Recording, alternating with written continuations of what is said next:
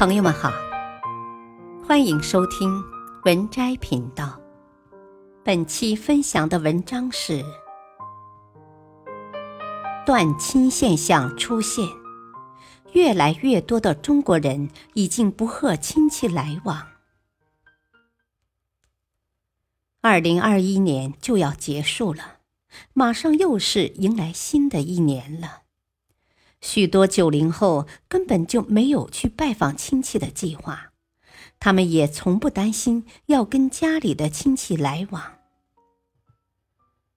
如果不是血缘，有些亲戚可能一辈子不用见几次。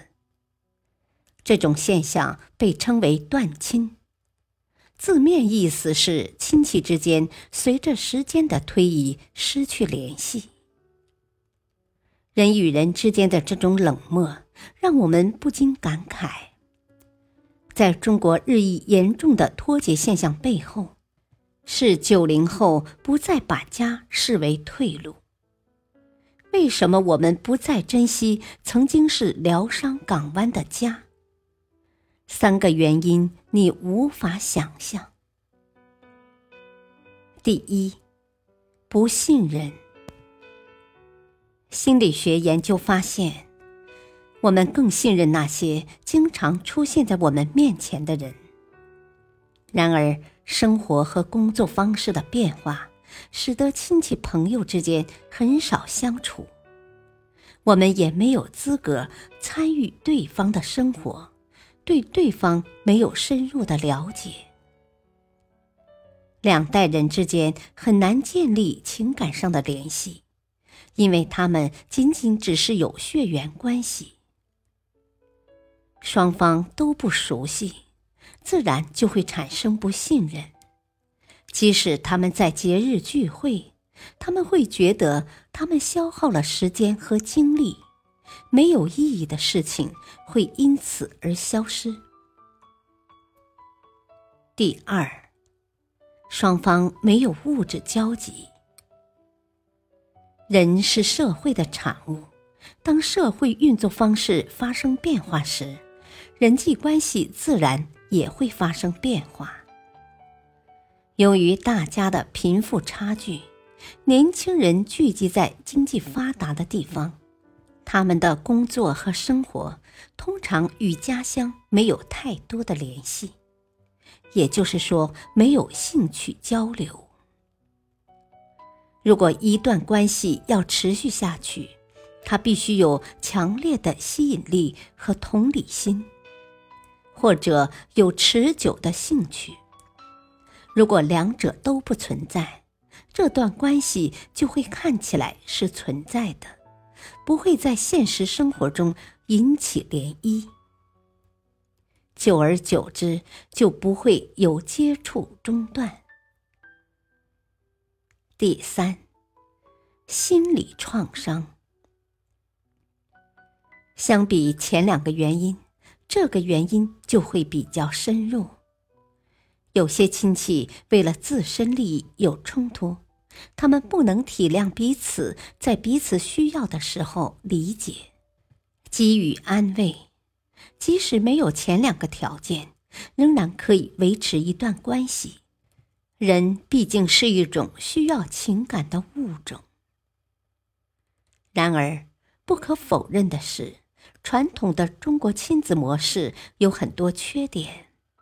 很多父母对自己的孩子总是抱着“你是我生的，所以我对你有绝对的控制权”的态度。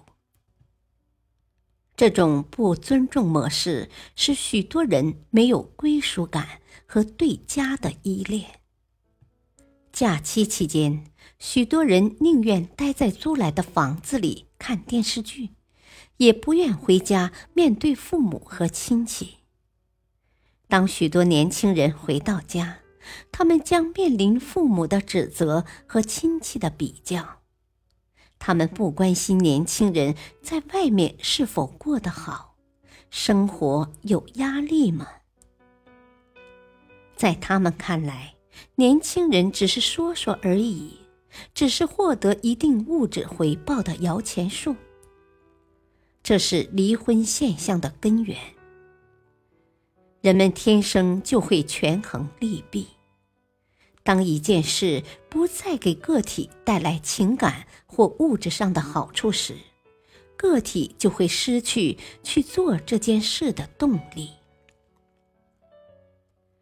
在过去，道德制衡意味着许多人忍受着与亲人之间痛苦的关系，但今天社会流动性的快速增长，使得道德不可能约束个人行为。当然，没有人愿意维持这种脆弱的关系。与前几代人相比，九零后更加自觉，强调我的重要性，不会为了一个好的场景而妥协。如果你让我不舒服，我离你远是很多人的风格。从这个角度来看，分手不一定是一件坏事。所以，个人消除不舒服的关系。努力管理高质量的关系。当人们的需求不能互相满足的时候，强制维护其实是一件很辛苦而且不划算的事情。相反，剔除那些不合得来的人，释放你的能量，去寻找合得来的灵魂，改善你们关系的质量，而不是数量。有人说，知心朋友终身受用。对于今天的年轻人来说，家往往不是一个撤退的地方。当你处于最低点时，你所爱的人可能是压力的来源。他们刻薄又伤人，但他们说这是为了你好。我认识很多朋友，他们在生活中经历困难时，有两三个亲密的朋友，而不是血亲，给他们信心和鼓励。随着人们受教育程度的提高，越来越多的人意识到，一段关系的质量不是由血统决定的，而是由性格、价值观。和社会地位决定的。如果这些条件不符合，继续这段关系只会给你的生活增加痛苦。奥斯卡·王尔德说过：“自爱是浪漫生活的开始。”在某种程度上，分手是一种自爱，因为我们是有限的。用有限的时间和精力，如果我们把生命花在感觉糟糕上，我们就没有时间去体验真正美好的事情。所以，断亲没有错，社会毕竟进步了。本篇文章选自微信公众号。逻辑与思想，感谢收听，再会。